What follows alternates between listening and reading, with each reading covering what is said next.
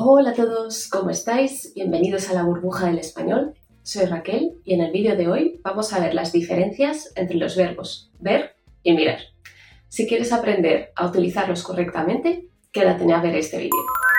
Lo primero que tenemos que saber es que el verbo ver se utiliza para expresar la percepción visual de algo o de alguien. Es decir, es la acción de ver en general, sin necesidad de prestar demasiada atención a los detalles. Por ejemplo, yo puedo decir, veo el mar, veo la televisión o veo a mi amigo Enrique, es decir, quedo con mi amigo Enrique. Es decir, el verbo ver es un poquito más informal que el verbo mirar y se utiliza para situaciones en las que no necesitamos prestar mucha atención.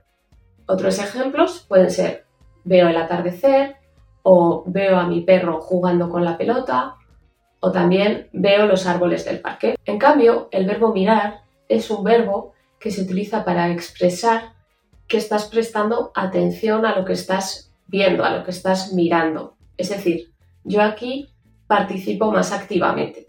Por ejemplo, puedo decir, miro el paisaje desde la ventana del avión, es decir, le presto atención. O también otros ejemplos pueden ser, miro los detalles del vestido bordado a mano. O miro el rostro de mi abuela para saber cómo se siente. Es decir, si uso el verbo mirar, lo que estoy expresando es que estoy observando detenidamente algo o alguien le presto mi atención, lo hago de una manera más intencionada. Otros ejemplos pueden ser, miro a mi novia mientras habla o miro el menú del restaurante para decidir qué voy a comer, es decir, presto atención.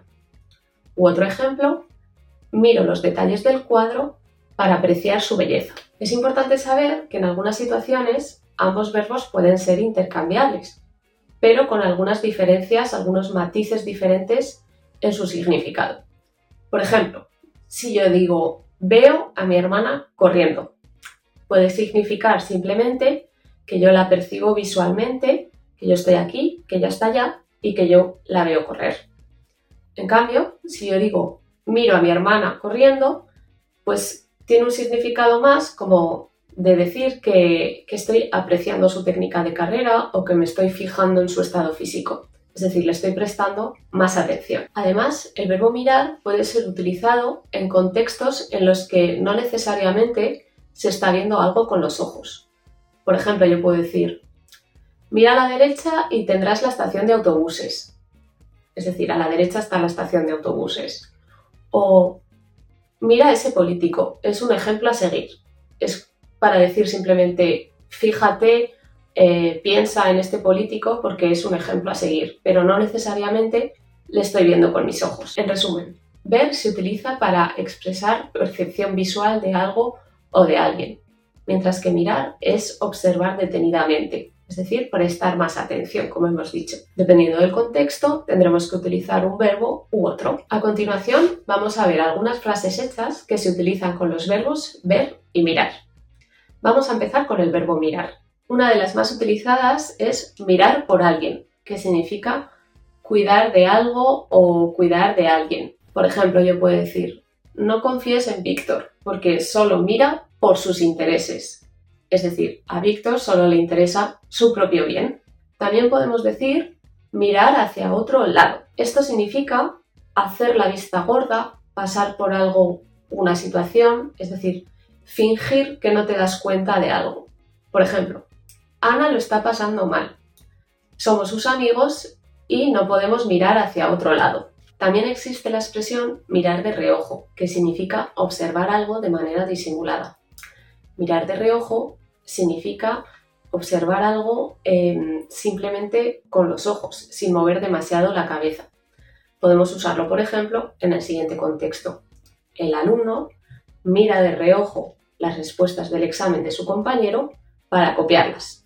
Por cierto, si os gustan los refranes españoles, os voy a recomendar un libro muy, muy interesante. Se llama Más allá de la gramática, refranes y expresiones para hablar español como los nativos. Este libro recoge los refranes y expresiones más utilizados por los hispanohablantes y acompaña las definiciones con diálogos que reproducen escenas de la vida cotidiana.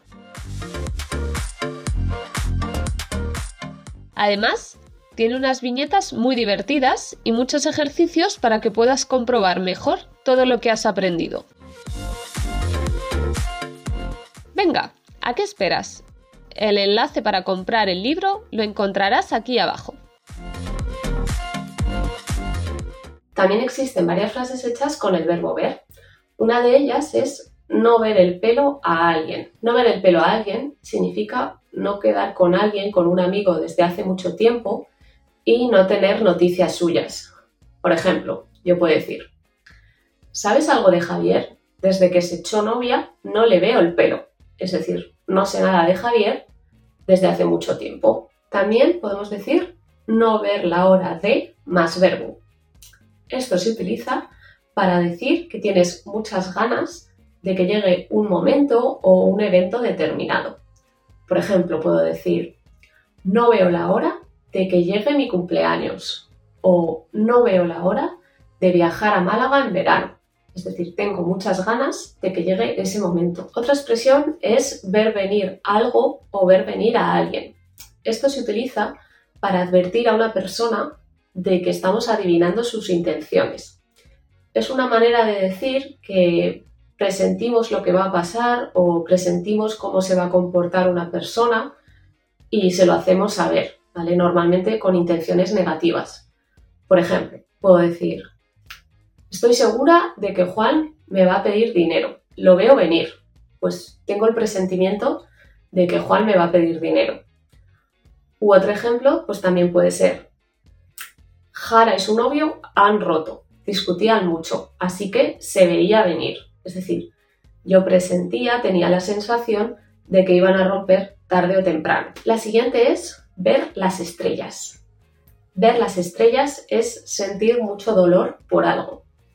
Con esta expresión nos referimos solo al dolor físico, no al dolor emocional. Por ejemplo, puedo decir, me he golpeado el dedo meñique del pie con la pata de la mesa y he visto las estrellas. La siguiente es no ver tres en un burro. Esta expresión significa tener problemas de visión, eh, no ver bien o ver muy mal. Literalmente la expresión no ver tres en un burro eh, hace alusión a no ser capaz de visualizar a tres personas montadas en un burro. Es decir, no ves absolutamente nada. Un ejemplo puede ser, tengo cinco dioptrías y sin gafas no veo tres en un burro. La siguiente es a ver.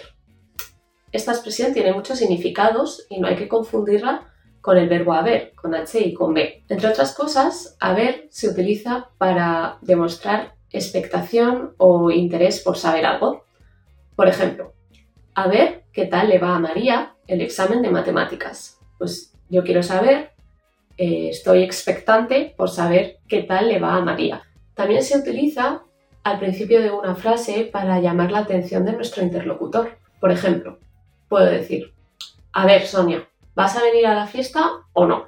Es como una llamada de atención. Asimismo, se usa con tono interrogativo para pedirle a alguien que nos deje ver algo. Por ejemplo, ¿quieres ver las fotos de la boda? A ver. Asimismo, a ver puede ser un sinónimo de claro o de por supuesto. Por ejemplo, ¿tú votaste a favor de esta ley? A ver, fue una decisión de todo el partido, no tuve más remedio.